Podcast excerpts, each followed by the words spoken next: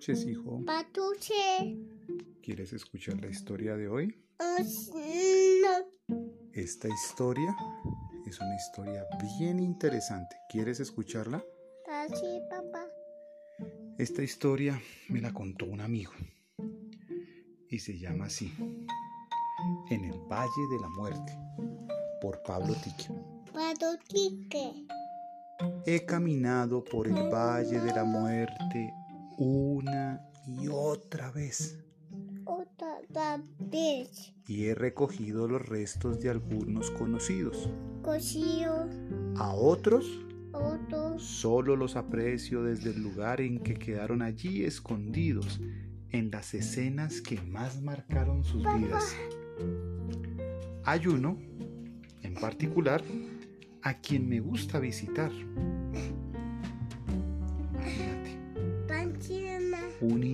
Individuo joven, moreno, de gran estatura, que yace en un sueño tranquilo y eterno.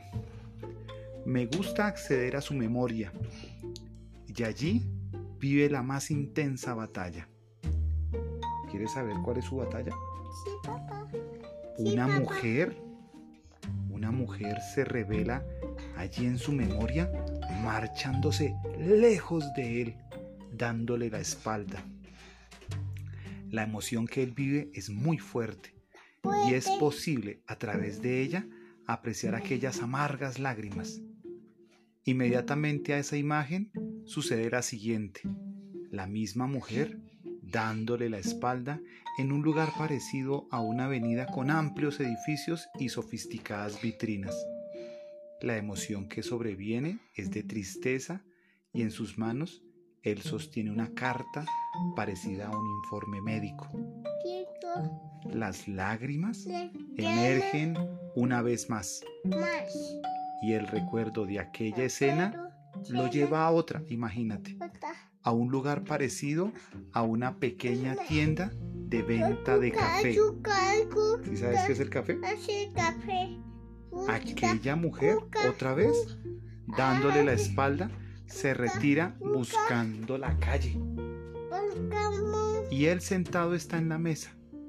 Aparte de divisar su salida, contempla una tarjeta por él hecha, un enorme corazón con un poema que es de difícil lectura, porque sus ojos están, otra vez, llenos de lágrimas. Y luego de aquello, este hombre suspira y sigue en su eterno sueño. No me está permitido ir más allá de sus vidas El ni de sus recuerdos. Solo puedo contemplar lo que en su momento ellos permiten leer De sus mentes. No me está permitido el juzgarlos. Solo tengo la obligación de cuidarlos.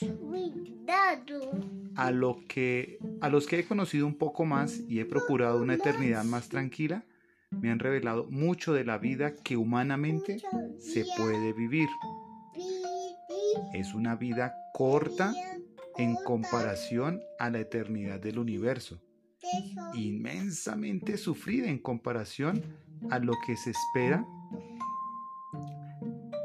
Inmensamente sufrida, sí, como te lo decía hijo, en lo que se espera